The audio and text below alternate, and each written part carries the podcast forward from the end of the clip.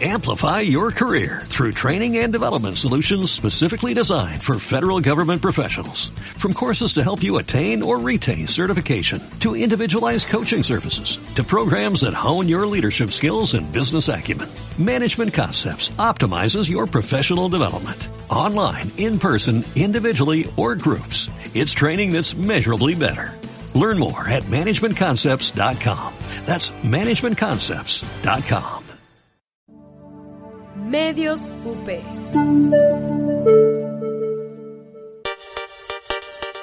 Radio UP es una estación universitaria. Las opiniones y comentarios expresados en este programa son responsabilidad de quien los emite. Los participantes autorizan las transmisiones sin fines de lucro. El expediente COSA. Archivos desclasificados de la Wikinube para ser integrados por el intelecto humano y presumir su nuevo acervo cultural. Porque cualquier cosa, por ínfima que parezca, tiene mucho que decir. Escucha, abre tus oídos y vuélate con esto. Inicia el expediente COSA.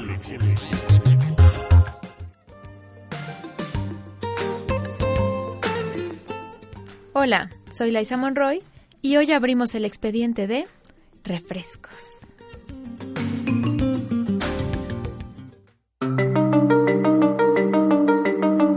Historia.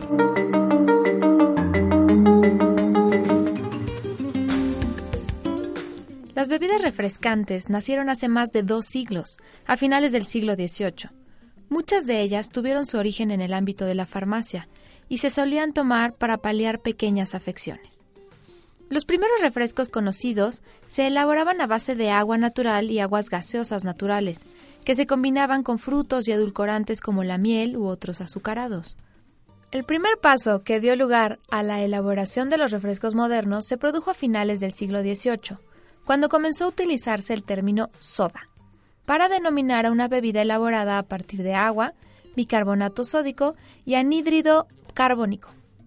Entre las diferentes clases de soda, el agua ácida solía recomendarse para problemas como la acidez, indigestión o incluso la gota.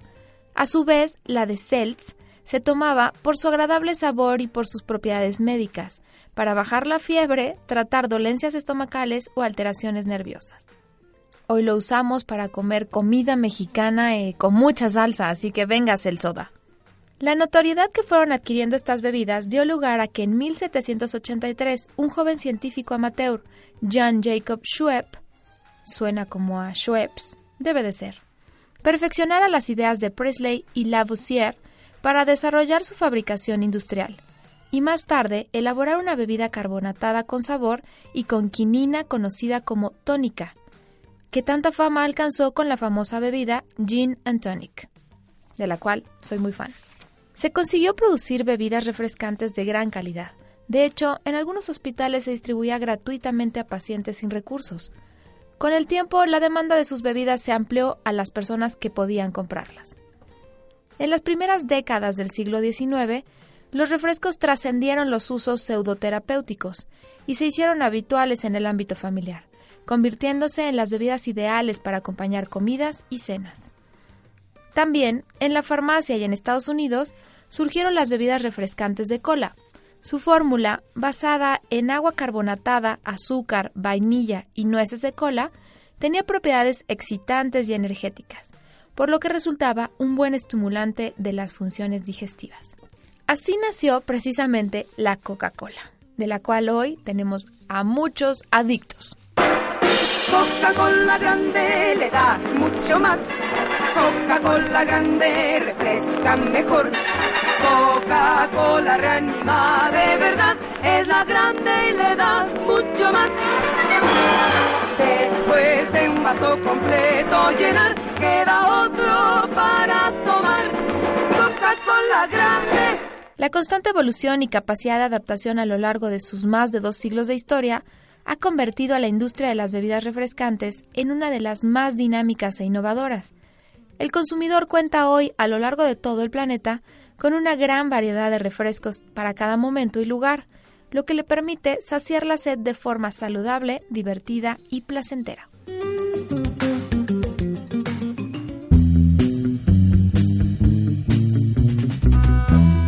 Datos y más datos.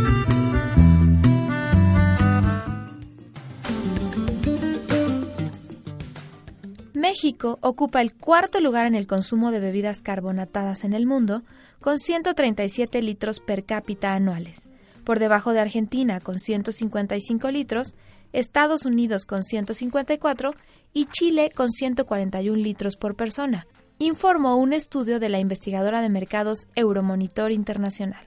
Con una demanda per cápita de 100 litros durante 2017, México fue el principal consumidor de refrescos de cola, tanto de las ventas dentro de restaurantes como en tiendas de abarrotes o de autoservicio. ¿Ustedes saben cuál es el refresco más oscuro? Up, porque no se ve nada. Es la frescura de vivir, es otra forma de sentir. Es natural,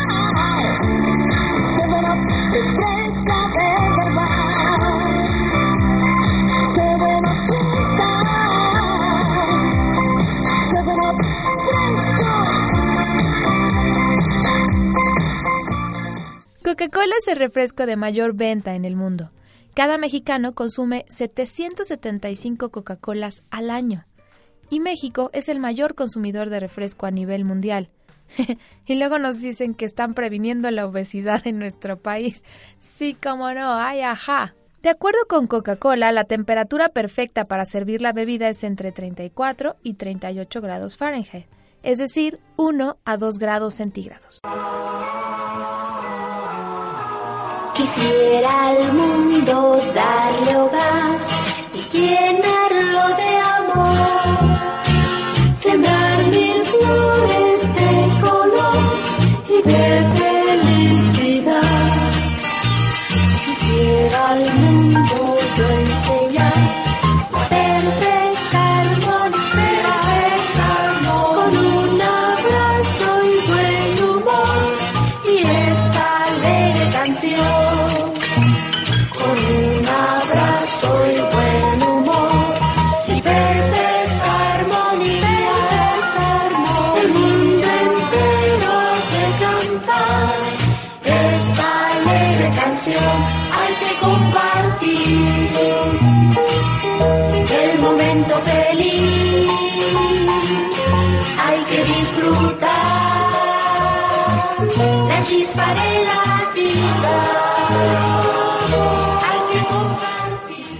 Ejemplos de marcas de refrescos de los años 50 que recuerdan nuestros abuelos solamente, y algunas de ellas todavía sobreviven, son Nei, Royal Crown Cola, Lulu, Come bien.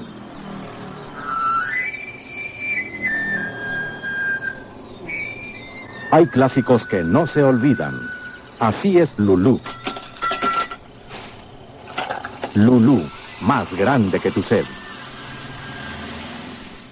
Titán, Del Valle, Joya, Topo Chico, Soldado de Chocolate, Orange Crush, Pom, pom, pom, pom, pom, pom. Orange Crush refrescante, Orange Crush popular, Orange Crush siempre el más sabroso, Orange Crush.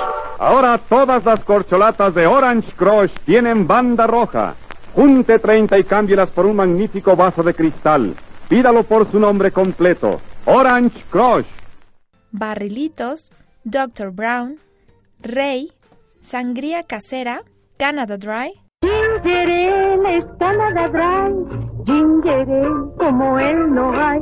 Canada Dry Ginger Ale. El refresco que sí apaga la sed. y Extra Poma. Uh, algunas sobreviven, pero otras la verdad es que ni cómo acordarse de ellas.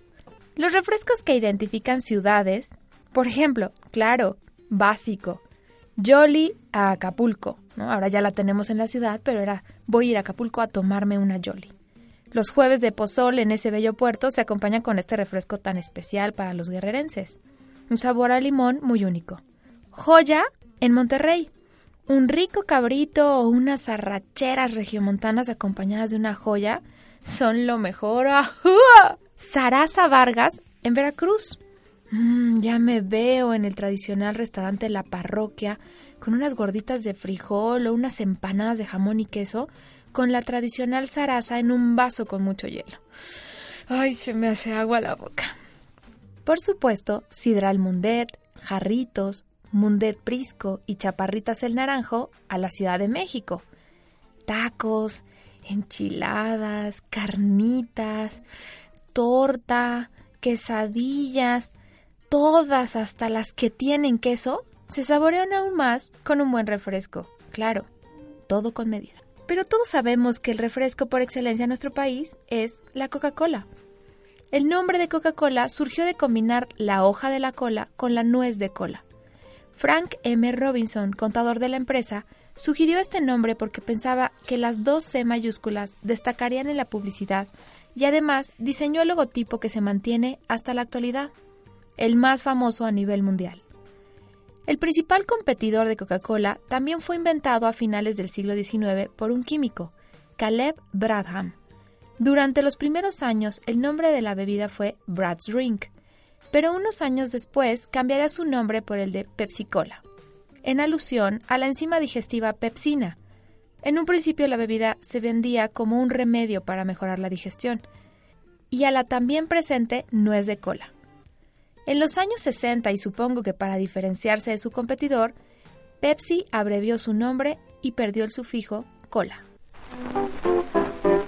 Pepsi Cola, todos toman Pepsi Cola porque saben que les rinde mucho más. Pepsi Cola refrescante, Pepsi Cola deliciosa, Pepsi Cola mucho más y rinde más. Más, más, Más cantidad, sí, sí, sabe mejor, más, más. más calidad. Pepsi Cola doble cantidad. Pepsi Cola, todos toman Pepsi Cola porque saben que les rinde mucho más. Pepsi Cola refrescante, Pepsi Cola deliciosa, Pepsi Cola muy sabrosa y rinde más. Recuerde, no se haga bolas con tantas colas. Pida siempre Pepsi Cola. Jarritos debe su nombre a la tradición mexicana de beber agua en jarros de arcilla. Jarritos que buenos son, eso nadie lo discute, de tamarindo y limón, mandarina y tutti frutti. Jarritos que buenos son. El farmacéutico norteamericano John C. Pemberton gastó únicamente 74 dólares para crear la fórmula más famosa a nivel mundial, la de la Coca-Cola. Esto fue en 1886. Y en su primer año, aunque no lo creamos, no tuvo un gran éxito. Se vendieron solo nueve vasos al día. Se empezó a comercializar en latas de aluminio a partir de 1955, es decir, casi 70 años después de su creación. Y las botellas con chapas empezaron a venderse en 1902. Hasta entonces se cerraban con corcho, como actualmente sigue haciéndose con el vino. Hay un refresco llamado Inca Cola, que se vende en los países andinos. Es la bebida más popular de Perú junto con la propia Coca-Cola. En Oriente Medio y otros países de población islámica, la moda es beber Meca Cola, un refresco producido por la Meca Cola World Company con el objetivo de instalarse en el mercado donde las marcas relacionadas con los Estados Unidos no son tan bien vistas. Otro refresco muy original es el Pepsi Cucumber, una bebida lanzada en Japón y con sabor a pepino. Guacala, ¿qué debes saber eso? El Buffalo Wings es un refresco con sabor a pollo frito. Si quieres probar otro sabor, la fabricante norteamericana Lester's Fixing ofrece también bebidas con sabor a manteca de cacahuate, tarta de calabaza y maíz dulce. Aquí caería muy bien una con sabor a chicharrón prensado. ¿Por qué no?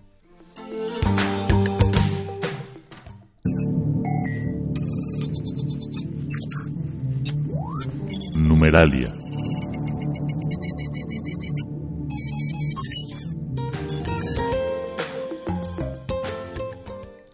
En México, la industria refresquera ha tenido un crecimiento anual de 1.2% en los últimos 16 años. Como marca, Coca-Cola reporta un valor de 182.900 millones de dólares, lo que la coloca en el lugar 33 de las 100 compañías más valiosas del mundo, según Estatista. En 2017, las ventas registradas en Estados Unidos ascendieron a 1.040 millones de dólares y 70% de los niños rurales desayunan con refresco. aquí en México. Dios mío, no tenemos ni para tortillas, pero hay siempre para un buen refresco de cola. Más de 460 mil millones de botellas y latas se fabrican y se venden cada año, de las cuales se estima que alrededor de 340 mil no se reciclan. Me parece un buen porcentaje, aunque tenemos todavía mucho por hacer en reciclaje. En México, 90 millones de botellas de refrescos y de agua, hechos con PET, son lanzados a la vía pública, carreteras, bosques, playas, ríos y mares. Y luego nos quejamos de las inundaciones. Consumo anual de azúcar por habitante en el año 2000, 67 kilogramos, es decir, 500 calorías diarias. Parece excesivo, ¿no creen? México es el campeón mundial en el consumo de refrescos y bebidas azucaradas. Somos los campeones. Venga México, sí se puede. Y hay estudios que indican que se venden diariamente unos 900 millones de botellas de Coca-Cola alrededor del mundo. Hace poco se vivió la primera convención de coleccionistas de Coca-Cola en México. Este evento se llevó a cabo 7, 8 y 9 de junio en la capital del país, en donde se reunieron entusiastas de la marca de todo el mundo como por ejemplo Argentina, Brasil, Canadá, Chile, Colombia, España, Perú, Suiza, Taiwán y Turquía. Fueron algunos de los presentes en esta fiesta, hecha para todos aquellos quienes el amor por Coca-Cola les corre por las venas. Gabriel Romero es coleccionista Coca-Cola desde los 8 años y hasta la fecha tiene más de 60.000 artículos que ha buscado por todas partes del mundo. Para él no son solo objetos, cada pieza es una historia y la comparte con quienes más quiere. El artículo de colección Coca-Cola más caro es una verdadera obra de arte, valuado en 132.278 euros. Una esfera de 13 pulgadas cubierta con un mosaico de vidrio en color verde, rojo, blanco y marfil, con muchos detalles. Una lámpara con un gran valor histórico, ya que fue creada a principios del siglo XX. Hay más globos colgantes de cristal de Coca-Cola por el mundo, pero este en particular es muy inusual y valioso, gracias a la exquisitez de sus detalles y sus pequeños fragmentos de cristal. En noviembre de 1988, en una subasta de Sotheby's, José Mugravi pagó 3 millones de euros por 20 Marilyns, el cuadro de Andy Warhol que repite la cara de la actriz Marilyn Monroe. Y en aquel momento la en aquel momento, la coloreada Monroe establecía un precio récord para el artista pop. Mugravi dijo, me siento como si hubiese comprado un pedazo de América. Y después añadió que lo que más le interesaba en aquel litigio era aumentar los precios de Warhol, de quien tiene unas 800 obras. Una de ellas, Coca-Cola, tan ícono cultural como la esfinge de la actriz americana, sale a la venta el 12 de noviembre en Christie's y calculan que alcanzará los 50 millones de euros.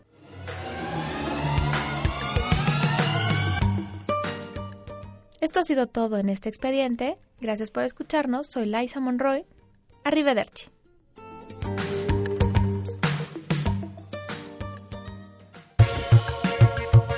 Por el momento ha sido suficiente esta información que descargamos para ti. Te esperamos en tu siguiente iniciación en El Expediente Cósmico. Bye.